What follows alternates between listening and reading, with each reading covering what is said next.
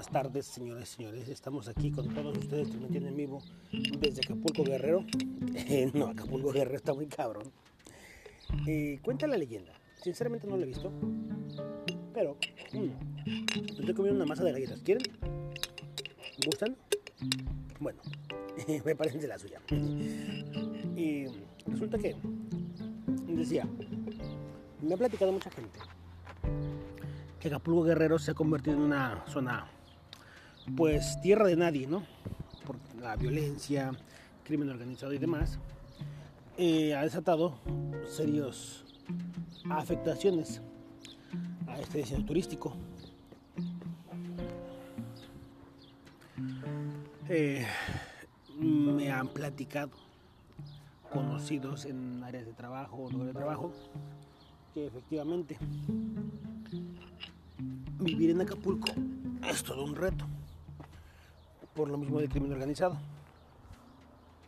Que ahí no es si quieres o a ver si puedes o si te dan ganas. Es a fuerzas la cooperación con el crimen organizado, ¿no? Entonces, debe ser muy difícil. Y digo, debe ser porque no me ha tocado eh, vivir ese tipo de, de situaciones. Entonces, pero bueno, ese, ese, es el tema. De hecho, vamos a tocar el tema de, de lo que es, eh, vamos a, a hacerlo como es, porque realmente yo tengo muchas dudas al respecto. Lo que llama el gobierno delincuencia organizada. Hay una realidad, eh, hay una colusión del gobierno, o hay un gobierno, o cada gobierno tiene su propio grupo criminal el cual protege, solapa y demás. En todos los gobiernos, no importa de qué gobierno sean, todos tienen un sector en el área criminal, delincuencial, que protegen y fomentan. Entonces, si lo, si lo ponemos en perspectiva, significa de que me ensucié rayos. Que eh, sin importar eh, de qué partido seas o por quién votes, siempre va a haber un grupo criminal que estará siendo parte del gobierno que, te, dirige tu, tu ciudad, tu país. Y como les digo, ese no es el tema. Vamos a dejarlo un poquito de lado. Porque nuestro tema de hoy es un poco diferente. Totalmente distinto. Quiero platicarles de, las sandejas que salen en Facebook. Increíble, pero cierto. Resulta que un baboso publicó algo sobre la inmunidad colectiva, la inmunidad de masa, inmunidad de masas, algo así. Según su teoría de este imbécil, porque no tiene otra forma de decirle, súper pendejazo, él dice que los asintomáticos, la gente asintomática, es inmune al COVID. Pueden portar el virus, pero no tienen síntomas porque tienen un sistema inmunológico mucho más resistente. Más cabrón. Entonces, el sistema inmunológico, que se supone que está este, actualmente, eh, o más bien, el sistema inmunológico de la gente, que me apendejé, voy a otra cosa, que se supone asintomática, eh, tiene la capacidad de enfrentar el coronavirus. Hasta ahí todo va bien, ¿no? Vamos a, hacer, a suponer que, que sí que es este real. Sí, sigo en la, en la calle, yo no tengo un lugar de grabación. Me siento por ahí cuando estoy esperando el camión. O me salgo a caminar y estoy aquí grabando. Entonces, retomamos.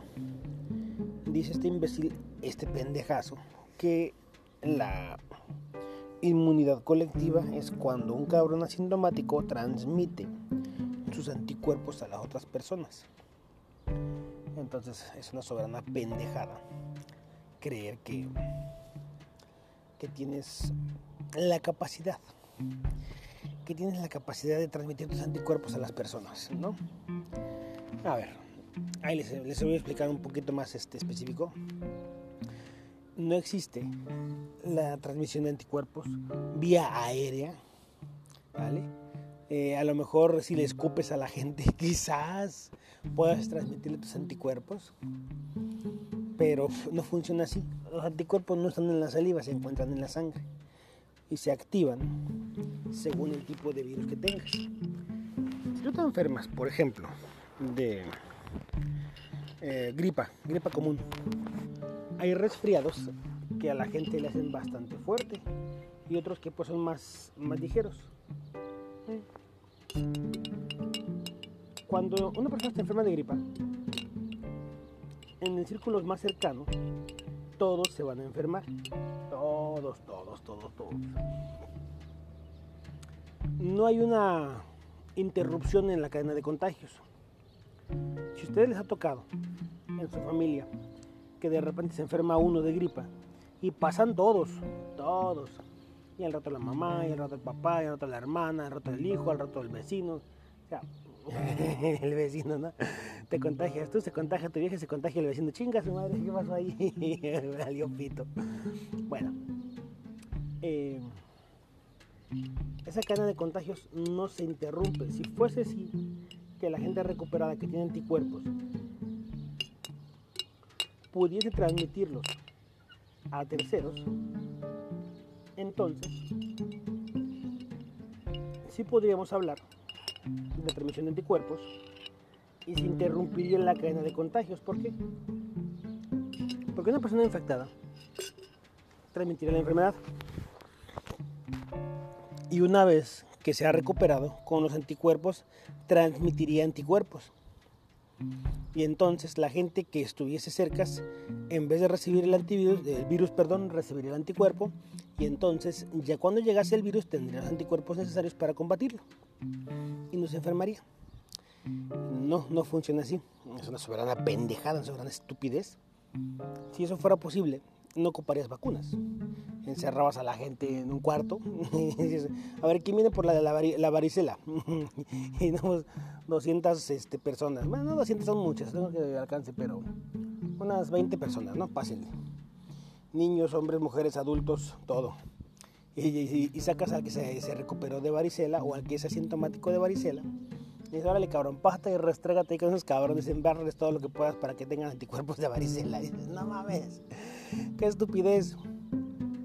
Los anticuerpos no se transmiten se, eh, digamos, se puede hacer, y eso sí es posible, una selección de anticuerpos, una selección de ciertas cosas y, eh, digamos que implantarlos, sembrarlos de alguna manera en el cuerpo de otra persona. Caso de el plasma, por ejemplo.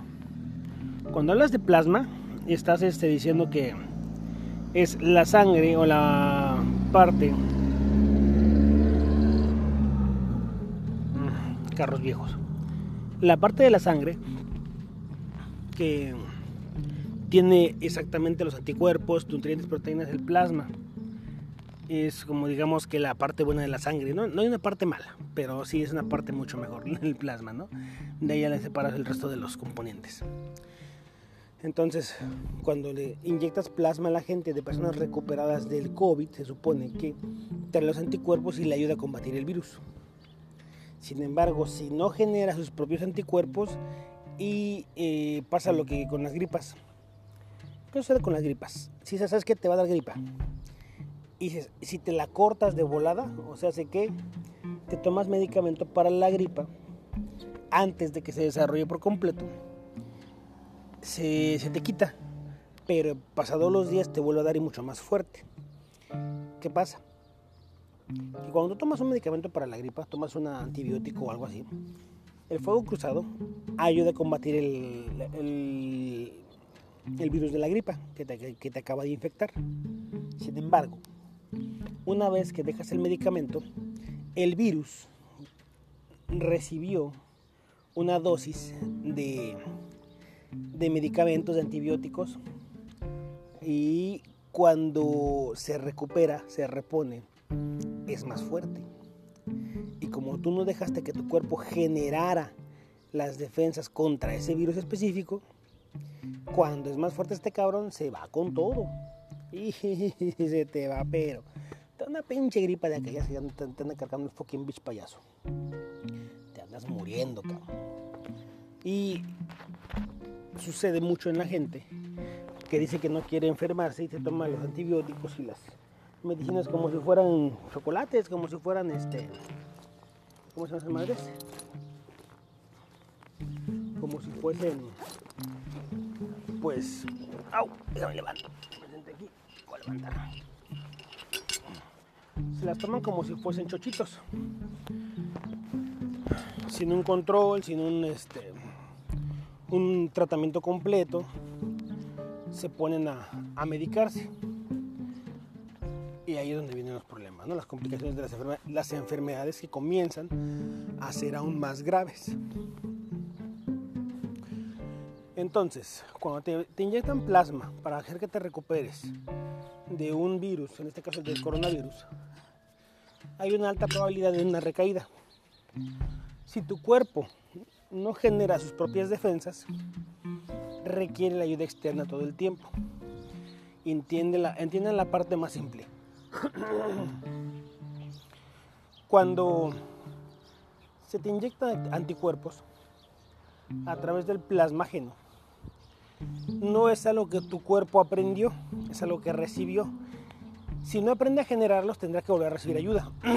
De ahí de las recaídas, las segundas olas de contagios y demás. ¿Qué pasa? Si tú como persona tienes ya tu recuperación, pero no tu inmunidad, entonces volverás a contagiarte. Porque tu cuerpo en tu código genético, en tu, en tu información que tienes ya, no se, no se generan esos anticuerpos. Cuando se generó la información para crear anticuerpos. Sucede lo mismo como cuando vas y, no sé, ah, supongamos que tienes que resolver una suma. ¿Cuánto es 2 más 2? y te dicen 4, eventualmente lo vas a aprender. Y te dicen cuánto es un millón por un millón. Y si no lo aprendes, tienes que recurrir inmediatamente a una calculadora o a alguien que te lo diga. Cuando te preguntan, ¿y qué, qué se celebra, qué se celebra este, el 5 de mayo? No, pues si no lo aprendes, tendrás que seguir recurriendo a la información externa. ¿Por qué? Porque no lo has aprendido, no lo sabes. De ahí que pasa lo mismo, exactamente lo mismo, con los anticuerpos y con las personas. Eh, vas a ver que tu cuerpo genera una serie de anticuerpos, de, defensas, con las cuales estuvo combatiendo, o también para los eh, virus con los, cuales estuvo combatiendo. Pero si no genera sus anticuerpos para enfermedades, el día que vuelva a llegar el virus sabe que hay una forma de combatirlo, pero no sabe cómo, ¿por qué? Porque no generó sus propios anticuerpos. Entonces, la inmunidad colectiva, como la llaman, no existe. No se pueden transmitir los anticuerpos, no, se, no viajan por el aire, Si fuera así, de, repito, no fuera necesario vacunas, es más, las pandemias no serían graves. ¿Por qué? Porque todo, toda la gente se muere. La gente recuperada, la gente que sobrevivió, tendría anticuerpos y empezaría a contagiarlos a todos los demás para sobrevivir. Sin embargo, no funciona así. Si tú no recibes la vacuna de la varicela, de la viruela, de, no, de la viruela creo no hay, la viruela sí, la varicela creo no hay vacuna. Bueno, de esas, enfermedades, del sarampión, del sarampión sí hay vacuna. Si no recibes la vacuna del sarampión, te va a dar sarampión y muy fuerte.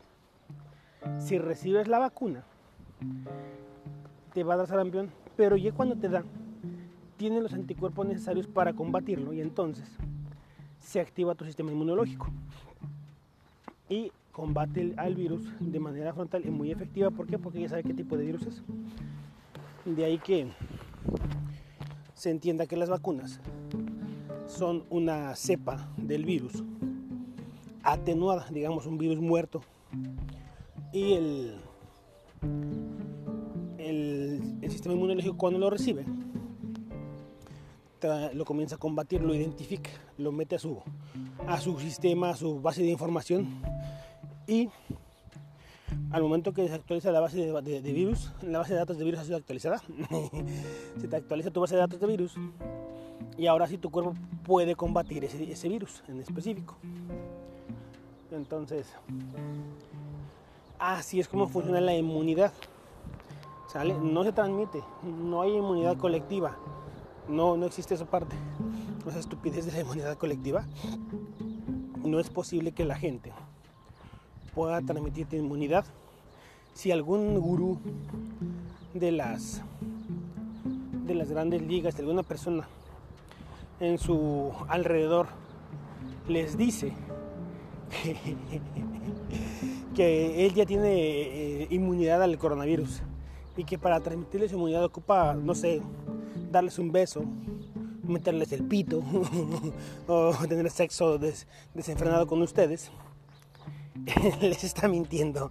Disculpenme, pero les está mintiendo. Así no se transmiten los, anticuerpos, ¿no? Obviamente, así no se transmiten los anticuerpos. Hay una, digamos, eh, una realidad que sí es posible y está, digamos, científicamente comprobado en el que la leche materna sí transmite anticuerpos de la madre al hijo. Pero no puedes comparar la leche materna con el eh, hablar de un cabrón o su sudor, por ejemplo, no tiene los anticuerpos como tal. Entonces, por favor, déjense de estupideces, déjense de mamadas. No existe la inmunidad colectiva de las tantas idioteces que se inventa la gente con tal de, de vender algo. O a lo mejor les quieren hacer creer que, que son inmunes al coronavirus y se los quieren coger. Cuídense mucho, por la mía, pórtense bien. Les espero verlos pronto. Saludos.